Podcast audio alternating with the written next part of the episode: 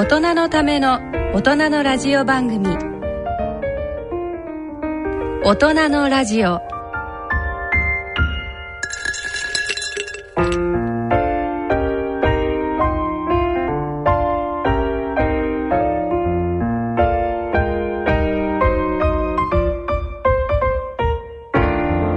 えー、皆さんご機嫌いかがですか？坪田和夫です。こんばんは。ご機嫌いかがですか？西澤邦弘ですこんばんは久保田恵里です。えー、第一土曜日のこの時間は「ご機嫌が人類を救う」と題してお送りしています、大人のための大人のラジオ。第一土曜日のこの時間を進行いただきますのは慶應義塾大学医学部教授の坪田和夫さん。出版プロデューサーの西澤邦弘さん。メディカルプロデューサーの久保田恵里さんの3名です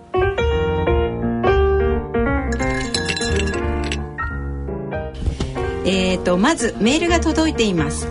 東京都にお住まいの都の王者さんです。1回目の放送慶応医学部の教授大先生の意外な人間味が伺い知れご機嫌な気分になりました。さて番組内で京都大学の山中伸也先生をナンパされ親しくされておられるとのことでした。放送後ちょうどノーベル賞を受賞されびっくりいたしましたが何か受賞後の後日談などをお聞かせいただけないでしょうか？追伸。えー、坪田先生からは直接お話できないかとも思いますのでえー、ジャーナリストの西澤さんにお聞きしたいのですが 坪田先生のノーベル賞の受賞の可能性についてはいかがでしょうか？こっそり教えてください。先生ねあの世界で初めてっていうあのこといろいろやれてらっしゃいますんで、はい、僕は大いに可能性があるんじゃない。かとまあその頃は先生はもしかしたらあの学長とかもご卒業されてるかもしれないですけどね。そう。私はあの 先生のその、ええ。えー、水蒸気が出るモイスチャーメガネ、ね、こちらでイグ・ノーベル賞か何かを狙えるんじゃないかと。いやいやそれだって分かんない。し本当に画期的にあのドライアイをあの解消してですね、えー、先生がやられてるそのブルーライトのねケアから含めてこう人類の目を守ったというですねノーベル賞あるかもしれないですよね。まあこれは本当に僕気に入っててね、えー、えーとこうドライの予防になりますし。それから実はね、ね、全然目と関係ないんだけど昨日、えー、アイパップっていうのを作ってみたの。アイパップ。ならぬ。そうアイパップっていうの。これあの慶応のですね、はい、えー、ちゃんと知財部を通して、えー、特許を申請して、はい、これから研究を本当にやろうと思ってるんですが試作作ったんですよ、アイパップってあ CPAP って、はい、皆さんわかりますかね？うんあもしかしたらわかんないかもしれないですけど、睡眠時無呼吸症候群用のそうそう。眼科と全然関係ないんですが、僕もともといびきでその夜止まっちゃうんですね息が、これはあのアンチエイジング的には非常に良くない、ね、ということで、はい、CPAP というこれコンティニアスポザティブエアプレッシャーっていうこう、うん、持続陽圧呼吸ってなんか難しい名前なんで呼吸を維持させる、ダース・ベイダーみたいな先生奥様がなんか寝てる姿を見てびっくりされたという。びっくりしちゃうっていう すごい重たくてですね、はい、これ飛行機に持っていくのすごい大変なんだけど、えー、これをポータブルに電源なしでやるって方法をね考えついた。でこれによって2,000万人の全世界の人を救えると思ったら、まあ、ノーベル賞を取れなくても2,000万人の人の役に立ったらもう平和賞かもしれない。そう。物理学賞だそうですね。あの政治家の人がそれによって政治家の人ってね、うん、そういうなんか、えー、睡眠時無呼吸症候群だろうなって思うような体型の人多いですよね。よね。首が短くて、はいはいはい、ね、それからちょっと太ってて、えー、どっかいますよね。テレビとかよく出てますよ。はい。ね、そういう方が、えー、そのその僕の iPad で毎日ご機嫌で。それで国会でもご機嫌のね、あの選択をしてくれると決断をしてくれるとちょっとお役に立てるかな。イライラしてるとなんかボタン押したかもしれないですからね。それ怖いですね。だからやっぱり世界の平和を救うという意味でノーベル平和賞。はい、いやあのー、頑張ります。そういうちょっとつまらない 発明は。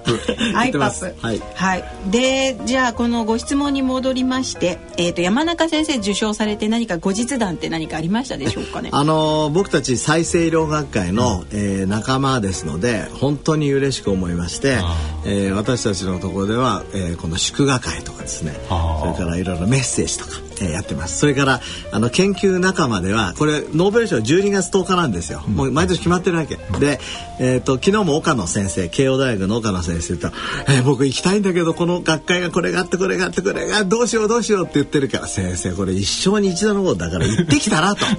えー、僕はあの実はピーター・アグリ先生が、うん、えー、この「ウォーターチャンネル」でノーベル賞を取った時、うん、2003年に招待されて行ったんです、ストックホルム。やっぱり今でも思い出に残ってる。先生からのご招待。ご招待で行ったんです。それはかっこいいですね。でちゃんとノーベル賞の受賞公演の中で和夫坪田のスライドが2枚出て、これはあの和夫の仕事だと。でも先生すでにノーベル賞の舞台は経験されてらっしゃる。経験してですよ。あのノーベル賞のその財団も行ったし、パーティーも行ったし、記念写真も撮ったし。そうなんです。ええ、いや100年ぐらい経ったらあ先生は取られたんだなっていうことになるかもしれないですよね。あどっち？こっちの人のが派手だな派手に写ってるなどっちが本人かわかんない。ええ、あそうそうそれでね、あのこの間のお話もう一度リスナーの皆さんに差し上げた方がいいんじゃないですか？先生の書かれた本の帯をっていう。あそうえー、そうなんです。あの本当にありがたいことに、うん、えー、僕が書いたですね理系のための人生設計ガイドっていうこのブルーバックス講談社の、はい、これの、えー、帯に山中先生が、えーと、この本は、ね、そうそう、はい、えー、坪田和夫さんには研究者として随分元気づけられたと。これノーベル賞だからやはり地ならしをされたってことですよね。この本には研究者人生を全うするための知識と方法が示されており大変参考になるなんて。こんな名誉だ。これ僕のね一生の宝。これお墓まで持っていきます。この本売れてんじゃないですか今。おかげさまで売れてると思うんですがあんまり聞いてないんですけどというところで、はい、大人のための大人のラジオ進めてまいります。はい。よろしくお願いします。よろしくお願いします。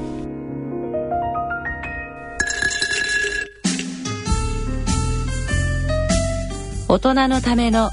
大人のラジオ。健康医学のコーナーです。このコーナーでは坪田和夫さんに最新の医学の話題をお伝えいただきます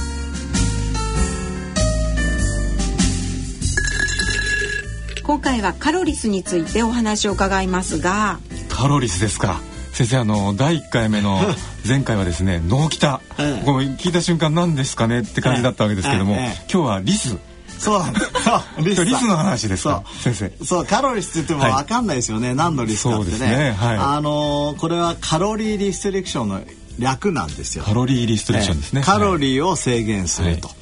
えーまあ、正確にはですね栄養状態をちゃんと保り保ちながらカロリーを制限すると、うんうん、つまりその栄養状態をってことは例えば重要なビタミンとか、はい、そういうものも一緒に減らしちゃうんじゃなくてそうです。大切な栄養素を確保しながら食べ過ぎを防ぎましょうとそうです。そんなことでよろしいんですそうですね、はい、あの三大栄養素って言いますよね、はい、えー、タンパク質と脂肪と炭水化物。これはちゃんとバランスよく取る、はいうん、それに、えー、比べて今西澤さんが言ったようなビタミンだとか、微量ミネラルだとか、ファイバーだとか、そういう必要なものをちゃんと取りながらでも、全体のカロリーは抑える、はい、いわゆる腹八分にする、うんうんうん、実はこれがですね、はい、腹八分って体にいいってことは皆さんよく知ってますけど、えー、それから江戸時代から貝原越見の時代からね、ね、もう重要だって分かってんだけど、はい、実はそれがもうサイエンスになってる。うん。ほとんど全ての動物で、はい、例えば線虫とか酵母とかあのハエとかね、はい、えー、メダカだとか金魚だとかそれからネズミとか猿でさえも、そのカロリーを抑えることによって寿命が長くなるってことが分かってる。はい、それ先生あのどのくらいの、ええ。カロリーを減らせば効果得られるんですかね？えっ、ー、とまあ動物種ではだいたい。7割に、えする、すなわち30%を下げるといいというふうに、はい、まあ言われてます。えー、ただその普通のいわゆる飼育その動物実験やってる時には、えー、他の病気になることもありませんし事故もありませんので30%なんですが、今一般的には腹八分が本当にいいんじゃないかと。あなるほど、えー、だから日本人が寿命が長いのは腹八分というこういう教えがあったからじゃないかと言われてるぐらいです、そもそも。はい確かに先生あの、まあ、例えばアメリカの方なんかね、ええ、すごい食べるし、え、すごくこう肥満してたりするわけじゃないですか。そうですね。だからまあおそらくアメリカ人の方々が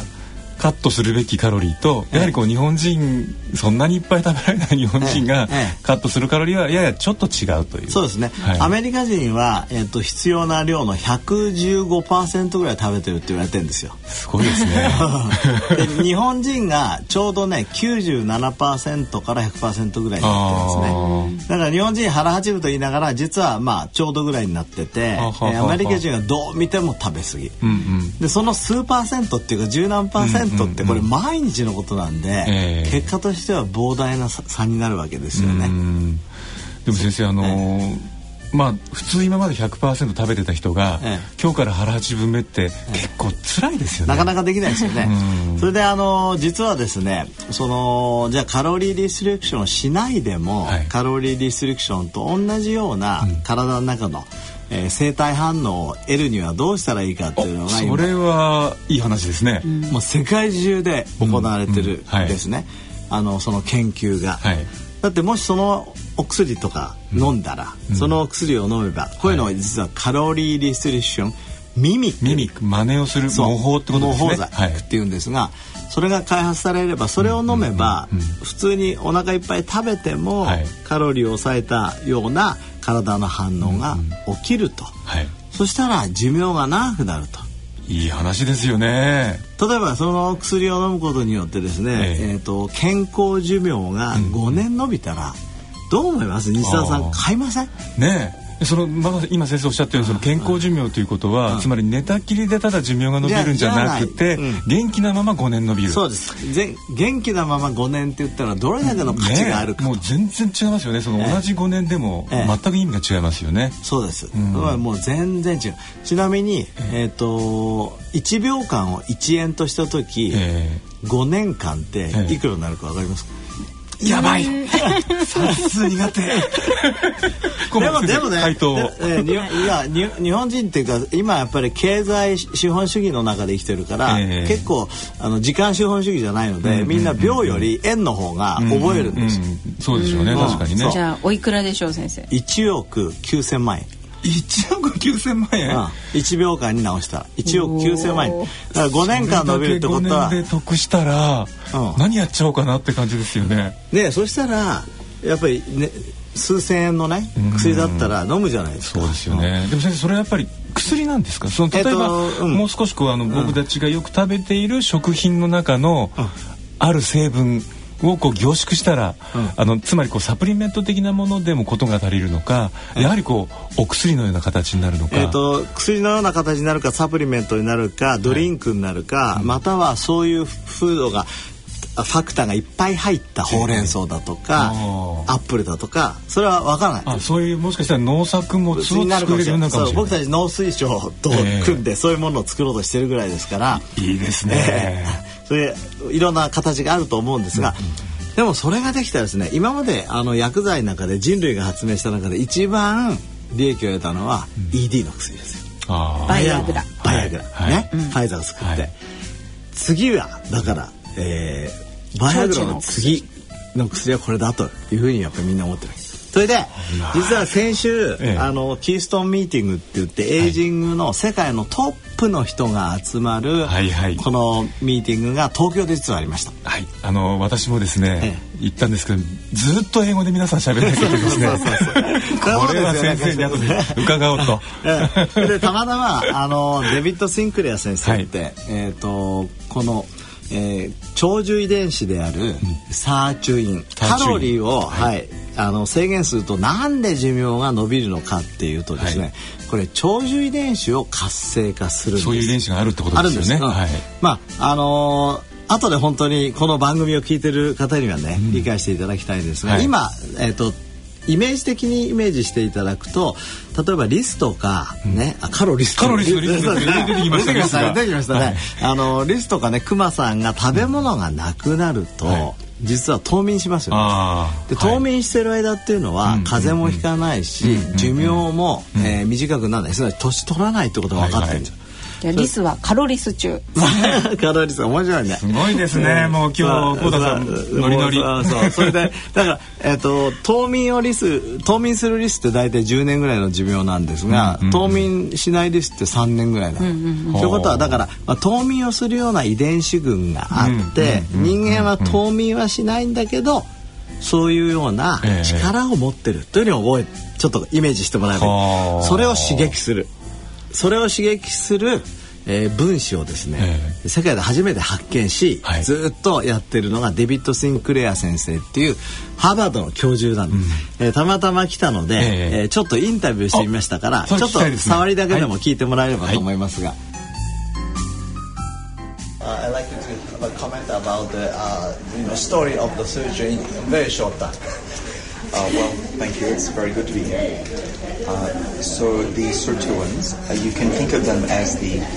body's protecting genes, and uh, they exist in all life forms, even in plants. Uh, and what we think is that when we, we diet or we exercise, the reason we get health benefits is because these genes become activated. And my work is to try to activate them with a small molecule with a drug to try and give us the benefits of dieting and exercise, um, as well as uh, to help with a, a healthy lifestyle.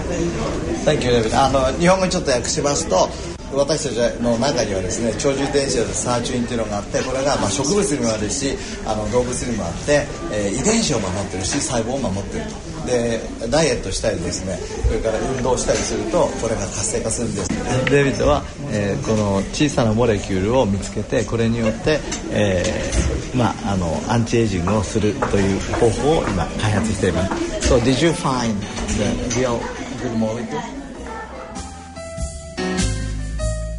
えー、ちょっと聞いていただきましたけどね、うんうんうん、あのちょっと小声でしたけど、はい、まあデビッドはですね。なんかやはりこうあの インインテリゲンチャを感じる先生ですね。だけど非常にチャレンジしてる人でですねそのちょっとアメリカ人に全部カズオみたいにカロリーを抑えたりとかね、はい、その脳きたしろって無理だ。ね。えー、でも、薬とか何かサプリメントとか、えー、これを食べたら健康になるよみたいなものは絶対あるはずだと、それを開発したいと、はい、あの本当に真摯に考えてます。で僕は必ずそういうものができてくるというふうに思います。あの私たちもこうあの取材してますと例えばこうあのレスベラトロールというですね、はい、あのブドウに含まれているポリフェノールの一種ですとか、はい、あとあのザクロのエキスですとか、はい。あとは本部のゲートですね。そうですね。はい、あとはあのー、オリーブオイルに含まれているヒドロキシチロソールという、はい、こんなあたりがどうもそんな可能性があるんじゃないかっていう、そんなこともちょっと耳にするんですけど。そうですね。はい、あのレスベラトロールは非常に有名ですけど、これはデビッド・シンクレアが2003年にネイチャーに出したんですね。うんうん、えー、これは長寿遺伝子のサーチュインを活性化する。うんうんうんそれからザクロもですね、これは非常に強い活性化あの活性酸素を抑える力があって、はい、もう本当にあのプロステートキャンサー前立がんにはもう本当にアメリカ人の方はすごい多いがんですよね。そうですね。はいそれからこのオリーブオイルの葉っぱとかですね、うん。うん、もう、えー、生体の、えーまあ、構成物質、はい、だから植物の構成物質って言われるぐらいにもう本当に食べ物でばい菌を殺す、すごい力がある、だからそういういろんなやっぱりでもその千何百年も食べてきたものっていうのは意味があるんですね。そう思います、はい、それからカロリーレストリクションのね、はい、実践についてもちょっと話したいと思います、ね、うん、あのー、先生もねやられたらですから、えー、なんか無理じゃないやり方をぜひここはそうですね、はい、あのもちろん毎回食べる時に思いっきり腹がいっぱいまで食べるっていうのもそうですけども、やっぱり、あのどっか心の片隅にですね、はい、えー、腹八分、うん、そやっぱり美味しいところだけ食べて満足するっていう概念がとても大事ですよね。それからあのまあ断食が、はい、えー、非常に体にいいって言ってますけど、実際そういうことが分かってきます。はい、えー、カロリーを8分に抑えるのもいいんですが、あの京都大学の西田先生なんかが、はい、 intermittent fasting って言ってですね、うん、たまに？断食をやるそうです、はい、彼が動物でやってるのは一日おきの断食ですけども、はい、えー、こう断食というのも非常にあの健康にいいことが分かってる、これもまあ言ってみれば、えーまあ、冬眠を刺激するような遺伝子群、はい、ちょっとあのメカニズムは違うんですが、えー、そういうレベルですね、はい、ですから年に数回ですね、うん、24時間とか48時間、はい、2日ですね、はい、ぐらいの、えー、もう断食を行うっていうのは非常にいいと。先生あのそういう断食を取り入れてるね坊さんたちって長生きじゃないですか。そうなんですよ。ね、そもそもまあ腹八分目か六分目ぐらいで済ましてる感じがするんですけど。そうですね。だからお坊さんって考えてみると、うん、あのカロリーを制限して、それでお掃除ばっかりしてますからね。体もよく動かして、体動かしてね。そう。でよく歌を歌って、はい、えっ、とにこやかに笑ってると。だ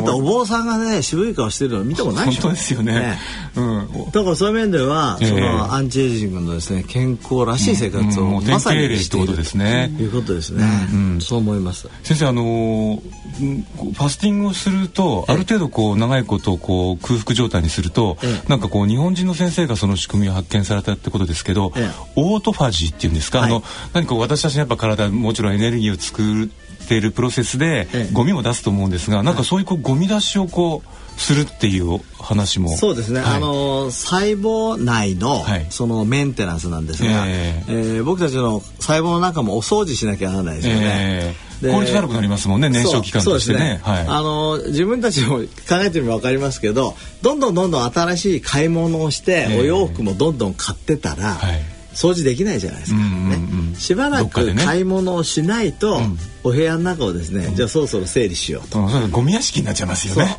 でご飯食べない。大体8時間から12時間、うん、8時間から12時間ぐらい。ファースティングって言って、はい、その食べないだけで、うん、えー、タンパクの分解がオートファジーとして始まることが分かってます。ってことはたまにじゃあ一食抜くだけでもいいってことそうです。そうです。よね。そうです、はい、一食抜くとかなりオートファジーが活性化して細胞内のお掃除ができます、で僕はですから今あの意識してですね、はい、えー、1週間に3回抜いてんですよ。つまり1週間、まあ、1日3食食べるとして21食。そう21食からうち3食抜く。あそれだったらできますね。できます。朝ごはん、はい、昼ごはん夜ごはんどれを抜きますえっとどこでもいいんですが大事なのは、うん、えー、またこれもおいおい話していきたいと思うんですが、えー、この健康でいるためにはですね実は非常にリズムのある生活をしていくっていうのがとても大切だってことが分かってきました。これサーカディアンリズムっていうんですがリズムが崩れると年を取っちゃう。はい。でリズムをコントロールしてるのは食べるタイミングと光なんです、ですから食べるタイミングって重要なので、はい、やっぱ朝昼晩を食べる。ででも21回のうち3回ぐらいはどこ抜いても大体保持できるじゃないですか。はい。これを例えば1日1回とかにしちゃうと本当に崩れちゃうので、3回食べるのを基本にしながらまあ、その人が抜きたいところを抜けばいいというのが自分の今の考え方です。なるほどね。今先生あのサーカディアンリズムっておっしゃいましたけど、はい、まさにそのこの間その先生の先ほどあの言われた会議でですね、うん、ギャランテ先生という、はい、あのまあこの方も長寿遺伝子の有名な先生だと思うんですが、その実はその長寿遺伝子にサーカディアンリズムっていうのが、とても影響が大きいんだというお話をされてやっぱり富田先生がいつもおっしゃってる、ご機嫌でその生活リズムを守って腹八分目っては本当にその通りなんだなと思ったんですけど。はい。この長寿遺伝子のサーチュインっていうのも日内変動をちゃんときれいにしててそれが崩れるということが寿命がどんどん短くなる、えー、加齢していくっていうことがだんだん分かってきました。じゃあちょっとお話も尽きないですが、はい、あの坪田先生のご所長の中に長寿遺伝子を鍛えるという本がありまして、はい、あのもしもし関心のある方はそちらも読んでいただければと思います。マガジンハウス、えー、新潮社です。すいません。新潮社から出てる本ですね。はい。はい、えー、以上大人のための健康医学コーナーでした。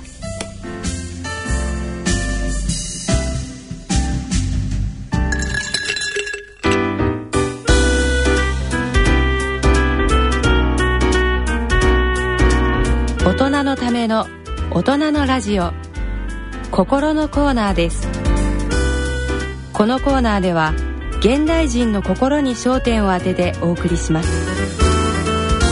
今回は福島県朝霞ホスピタル委員長の佐久間圭さんにお話を伺ってまいります。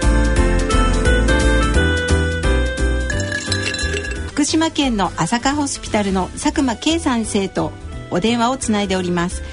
佐久間先生こんにちはあ、こんにちは。ご無沙汰しております。はい。えっ、と、佐久間先生とは僕実はあの、慶應義塾大学の医学部時代の同級生で、本当に学生時代からよく遊んでました。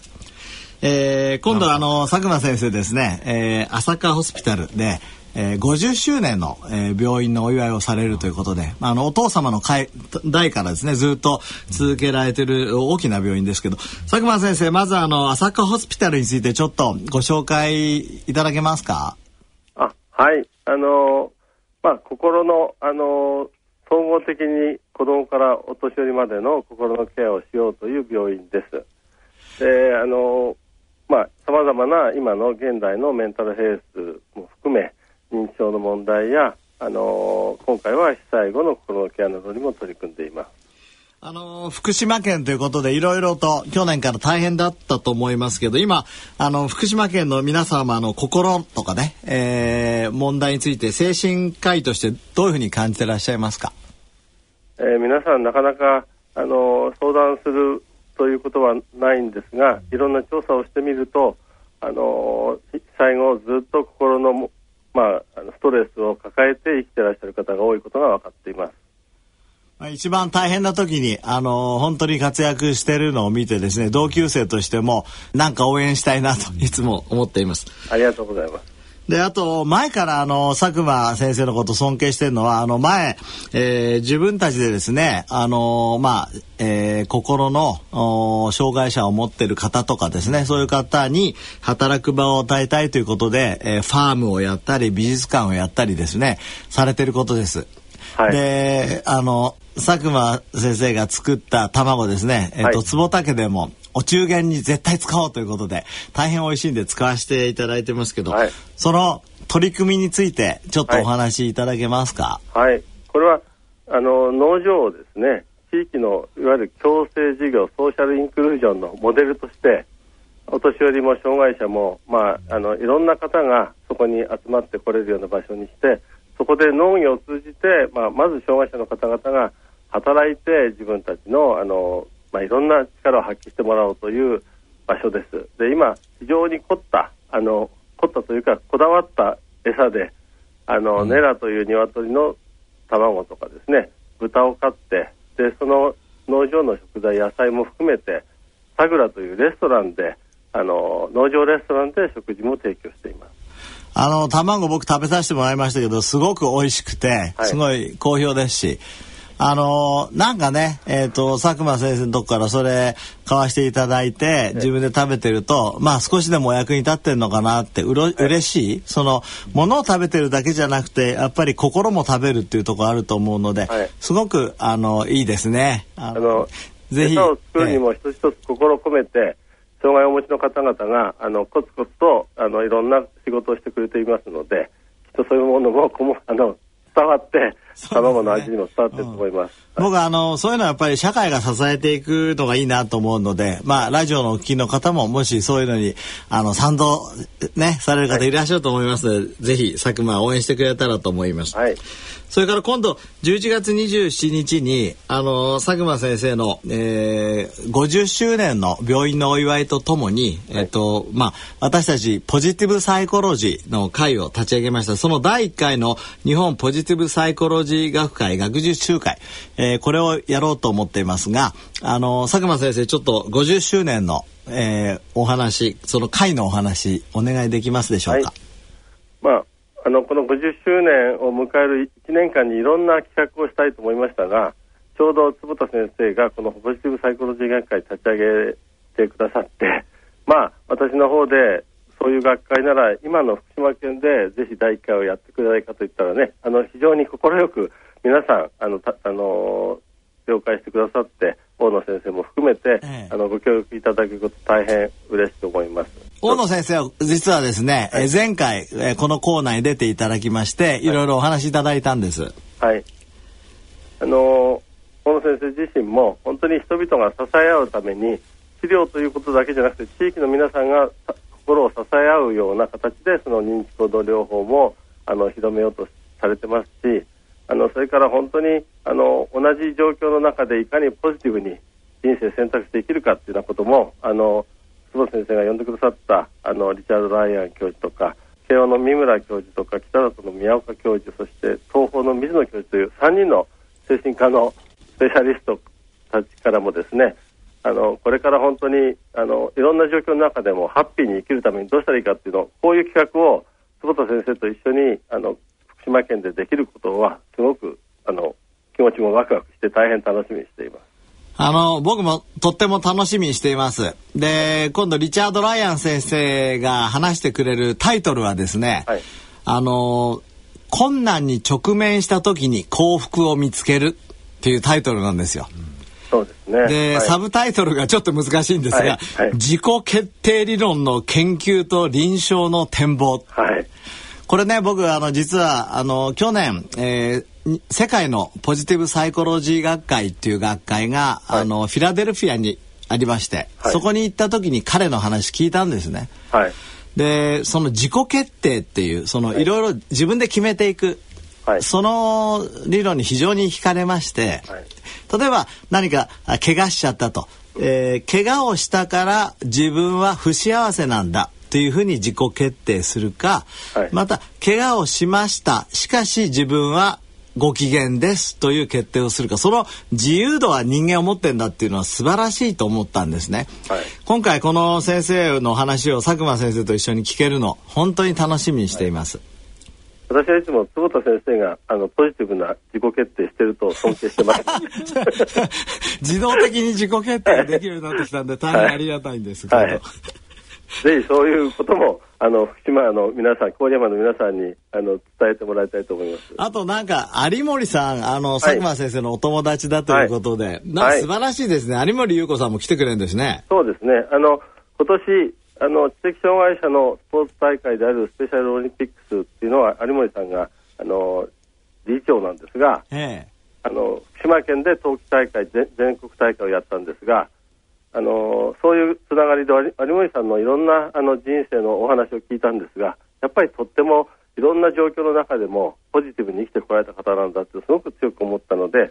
この回にふさわしいかなと思ってお願いします。本当そう思います。はい、あの、自分は最近マラソンを始めてですね、はい。はい、有森さんなんかもう雲の上の人のようにそれだけでも尊敬してるんですが、あの、僕も有森さんがたまたまいろんなことで苦労されて、はい、えー、まあ、あのこのマラソンを続けられてるっていうストーリーをどっかで聞いてですね、す。ごくあの、共鳴を受けました。はい、えー、こちらも有森さんにお会いできるのを本当に心から楽しみにしています。えー、11月27日ですね、はい、27日の午後2時から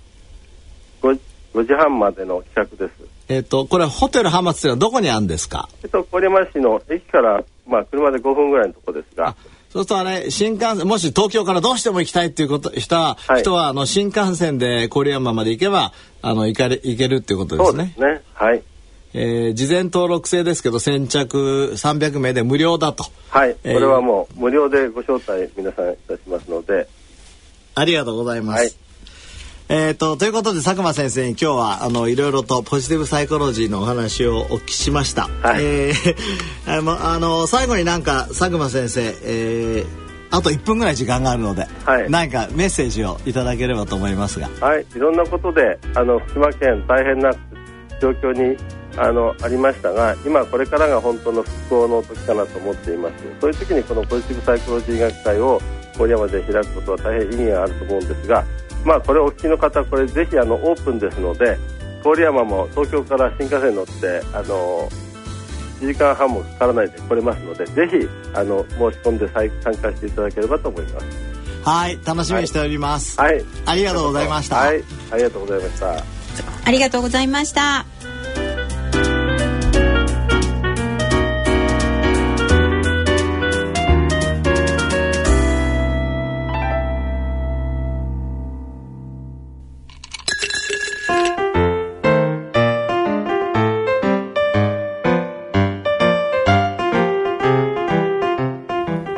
のための大人のラジオ。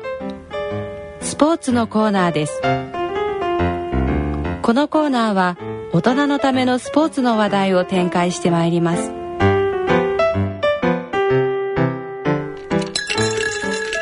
坪田先生、えー、今回のスポーツコーナーではマラソンの食事ということでお話しいただきますが先生マラソンは結構されていると噂を聞くんですけれど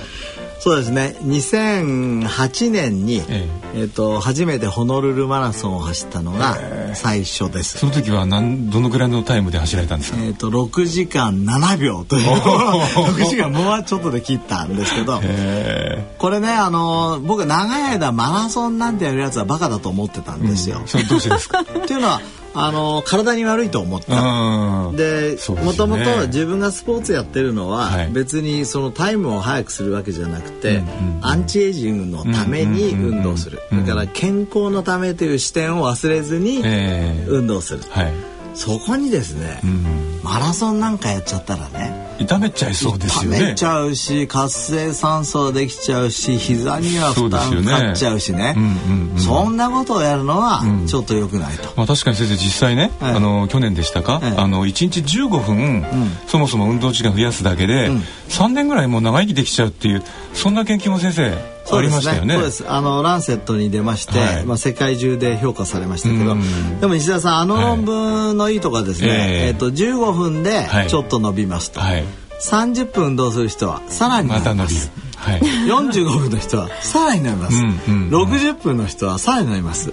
90分まで実はプラスの効果があってって90分以上は同じになっちゃうんですね、はい、で実はマラソンやっていくっていうかやるようになった一つの理由はですね、えー、ホルミーシス仮説なんですよ。なるほど、ええ、つまりその人には大体こう効果がある領域があるってことですよね。つまりこうた全然少なすぎても効かないしやりすぎても効かなくなっちゃうという毒になっちゃうかもしれないという、はい、極端な例で言ったらですね、はい例えば二十歳の男の子が、えー、例えば1日30分散歩してます、ね、はい、今度90歳のおじいさんが1日30分散歩してます、うんそれは30分散歩って同じだけど、全然違う、全然違った意味なんですよ、はいはい、90歳のおじいさんにとっては多分すごくプラスになる、だからホルミーシス仮説、い、わゆる適正なストレスが結果的にその人の健康長寿を達成する、はい、つまりそれでこう刺激に抗って自分の機能を引き出そうとするっていうのはそんな感じに考えればいいんですかね。そうですね、ところが二十歳の人が30分歩いても何の刺激にもなんないと、しかもダラダラ言ったりしますね最近の若者は。そうですねそうすると自分は今57歳なんだけど、えー、まあ、2008年の時はちょうど53歳ですか。はい。えー、徐々に運動し始めてきて、うん、じゃあ自分の適正なホルミーシスの刺激はどこなのかと、えー、じゃあ逆に今のうちにそれを少し上げといたらいいんじゃないか。はあなるほど。いう仮説のもとにですね、えー、やり始めてみたら、はい、結構これいけるんですね。でどんどん自分があのやっていけて、あじゃあマラソンぐらいまでいけるなと、いうことで暗いっていうところまで行ったわけですね。そう行ったわけ。42.195キロまで行きましたと。行ったんですよ。はい、その後ね実はあのトライアスロンまで行ったんですけどね。去年はね。うん。だただえっ、ー、と一応考え方として急にやったらダメなんですよ。やっぱりここまで来るには何年もかかって徐々に徐々に行ったので、自分はそこまで来て非常に満足してるし、はい、えー、しばらくはこのままずっと行くでしょうと。うんうん、で、まあ何歳かなってきたら、はい、まあ僕も年を取ってくればそのホルミーシスカセンに従って少しずつ減らしてはいこうとは思ってますけど。ね、まず自分のこう生き地を上げてるらっしゃるってことですよね。そね。それが一つの。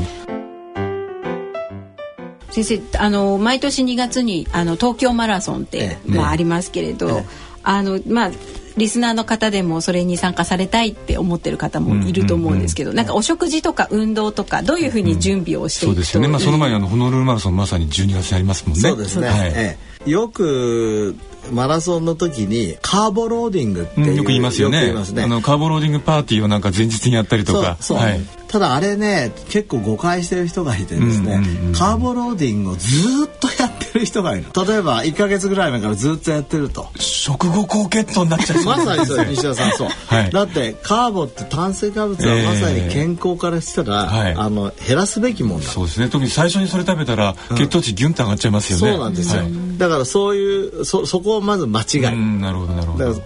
今ねいろんなディスカッションがあるんですけど、えーカーボローディングやるとしたら、うん、本当直前がいいって言われます。っていうのは例えば数時間前でも炭水化物を取るとそこでインシュリンがわーっと出てきちゃうんですよ、えー、インシュリン出てくるのはあんまり良くない。あつまり運動能力も落ちちゃう可能性があることですね。だからまあ、えーと、今一般的に言われてるのは1週間前にちょっと少しカーブを落としといて、はい、34日落として、えー、3日前2日前、まあ、前日ぐらいまでやって、うんうん、当日はあんまり食べないと。あそのそもそもなんで炭水化物カーボローディングをする必要があるんですか？そのそれはあの筋肉の中にはですね、はい、グリコーゲンというエネルギーを蓄えておくものがあって、それが、えーまあ、第一のエネルギーになるんですね、えー、ですからそれが筋肉の中にあった方が力が湧くというのが一つの仮説です、ただマラソンぐらい長くなると、こう脂肪酸をエネルギーに使うしかないので、いわゆるつまり脂肪余計な脂肪を分解して燃やしたりするそういうエネルギーの使い方をするしかないんで、えー、いわゆるミトコンドリア機能を上げる方が重要ではないかと最近は考えられてる。なるほどね、でミトコンドリア機能を変えあの上げるにはですね、うん、空腹の時に運動した方がいいんですよ。辛いですね。辛いんだけど辛いんだけど。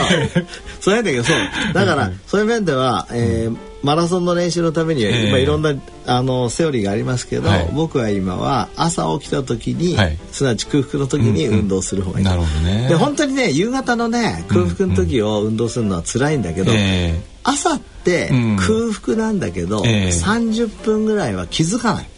これはミソまあつまりその、うん、自律神経の立ち上がりが遅いってことですか、うん、遅いから、えーと、30分ぐらいは血糖値もすごく低くて例えば85ぐらいで、えー、本当に低血糖で、えー、えーと状況としてはいいんだけど、えー、まだお腹空いてないんですよ。はいはいはい。そこで走ると、もちろん走る時ゆっくり走り始めなきゃいけないんですよ、えー、だけどまあ走ると、うんうん、運動によって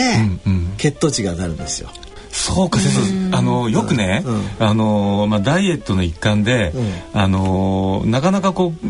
空腹が我慢できない人に、うん、空腹になったら少し歩きなさいって言うじゃないですか。あれってまさにじゃあそのことってことですね、ちょっと歩くぐらいだとね逆にお腹空いちゃうことなんだけど。ゆるジョグぐらい。そうそうそう、はい、そうするとだからあの僕こういう概念なの、えー、一食は、えー、あのさっきね、えーと、と21食のうち3食抜こうしたじゃないですか。1食はジョギングジョギングがご飯なの。新しい概念。新しい概念。それは運動で食事？だからジョギングによって血糖値を上げると、えっと本当あれなんですよ。血糖値が上がると窓くんですよ。でも概念って大事だから自分は朝ごはん食べなきゃいけないと思ったらもちろん食べちゃうんだけど、そこであ美味しいご飯をいただきました。ジョギングのことですよ。って思えば一食その気持ちよく抜ける。いやでも確かにその先生にそういう伺って血糖値が上がるんだよって言われれば。あそれってご飯食べたのとニアイコールなことですよねって、まあ、ニアイコール、まさにそう。あのグルコネオジェネスって言って、糖の申請なんですけど、ある程度の運動の負荷価値を負荷をかけると、肝臓で糖が作られる。すごいですね、じゃあそれってもしかしたら人間ってずっと飢餓と戦ってきたじゃないですか。そうですね。でお腹空いてそれでダウンしちゃったら、獲物ありつけないですよね。そうです。だからきっとなんかこう一生懸命こうあの血糖値上げて、次の獲物にありつくまでそうです。頑張った。そうです。そうです。それで人類は100万年の、まあ、歴史があるわけですけど、えー、槍とかあの開発したのって2万年ぐらい前だしそのこの斧だってね、えー、せいぜい10万年前でしょ、えー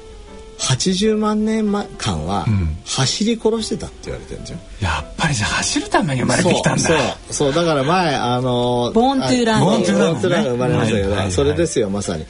で42.195キロぐらい走るとちょうど動物が熱中症で倒れると。だから私たちはマラソンをするとちょうど気持ちいいっていうそうそういうちょっとそれ こじつけかもしれないけど、まあ、それも僕はストーリーに入ってて、ね、だから俺はマラソンが好きなんだと、これで獲物にありつけんだ、まあ、そう思いながら走って走っております。でも先生あの、一つねよくあの激しい運動した後とか、マラソン終わった後って、風邪ひきやすくなりますよね。なりますね。あれってなんかよくあのいわゆるこうあのグルタミンっていうんですか、はい、アミノ結構免疫にかかるアミノ酸が一気にこう少なくなっちゃって、西田さんその通り、ね、あの僕もですね、はい、長い間マラソンするとすぐに風邪ひくっていうことが分かって、うんうんうん、えー、これ前前から言われてるんですよ、えー、だから、えー、運動の一つのマイナスポイントですよ、はいはい、運動してる時には活性酸素が起きます、うんうんうんうん、運動してる間は、えー、いろんな事故の発生率も高いです、うんうんうんうん、運動してる時にはそういうグルタミンがすごく下がって免疫が落ちますと、ただその後にプラスになるから相対としてはプラスなんだけど、はい、そのマイナスを減らすっていう努力は重要なんですね。でマラソンした後に風邪をひかないようにするってすごく重要で、えー、具体的にはそう具体的にはもうビタミン C 思いっきり取る。ビタミン C、うん、本当5グラムとかだから5000ミリグラムとかもう思いっきり取る休息もう睡眠を思いっきり取る。それから今言ったグルタミン、はい、もうグルタミンはもう完全にデプリーションしますから。それで白血球って劇的に減るんですよ。元ですよねグルタミンってグルタミンってそう、はい。で白血球ってマラソンすると劇的に減るんですけど、えー、グルタミンを飲んでると、えー、僕のカバンの中に今入ってますけどね。いや10キロ以上走る時絶対なるほどなるほど。それ先生グルタミンだけでいいんですか？それともアミノ酸のコンプレックスみたいな形で、えっと、アミノ酸全部がもちろん重要なんだけど、えー、一番重要なのはいわゆる白血球を作る、はい、そして腸の、えー、あの走っマラソンするとですね下痢したりとかあしますよね。あれって、はい、あの腸のね、エネルギーソースってグルタミンなんですよ。ああなるほどなるほど。腸はあの糖を使わないの。無理でしょ？だって糖使っちゃってたら、えー、腸からあの、血糖っていうか糖分を吸収したら、えー、そこで使っちゃったら脳が使えなくなるので面白いことに腸の上皮細胞は糖を使えないようにできてるグルタミン使うんですよ。なるほどね。だからグルタミンは取るのはすごくいいと思います。はい、はい、ということで大人のスポーツえー、ジョギングが食事だという新しい概念なども。これは新しいですよ。よかったよかった、受けたみたいでよかったちょっと僕も今日いろんな人たちに喋りに行こうと思いました。では以上大人のスポーツのコーナーでした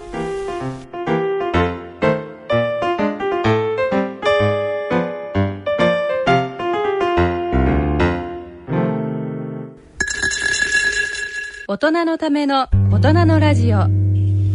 い。それでは、えー、今回の大人のラジオはいかがでしたでしょうか？いやもう私はねあのカロリスというですね、えー、非常にこうあの寿命を延ばすリスの話も伺いましたし、ね、なんと運動は食事代わりだというお話も伺えて、ええ、ちょっと得しちゃいましたですね。あ嬉しいな。僕もね これ最近思いついた概念で、うん、自分も非常に満足してる、うん、でやっぱり人間って概念で生きてますよね、だからそういうやっぱり、えー、運動が食事なんだと思えばそれで済むし、えー、やっぱりご機嫌もそうですよね、うん、ご機嫌を選ぶことによって自分の人生が豊かになると思えば、はい、ご機嫌をより選びやすくなるし。どんどん脳も活性化されていい方向にぐるぐる回りそうですよね。そうですね。本当そう思います。素晴らしい。やっぱさすが想像力の生き物でよかったなと 思いますえー、さて番組では疑問質問ご意見ご感想をお待ちしております。宛先はこちらまでお願いいたします。ラジオ日経大人のラジオの宛先です。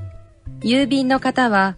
郵便番号107-8373東京都港区赤坂1-9-15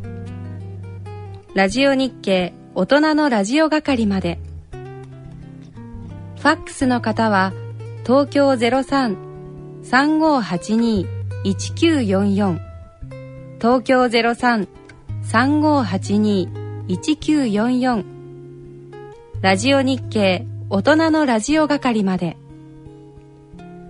大人のラジオの番組ホームページからも投稿いただけます。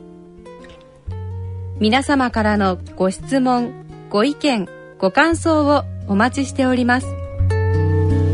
えー、それではお時間となりました。お相手は久保田恵里と西澤邦弘と、えー、坪田和夫とでお送りいたしました、えー、次回私たちがお会いするのは来月12月1日となります、えー、では次回までさようなら。さようなら。さようなら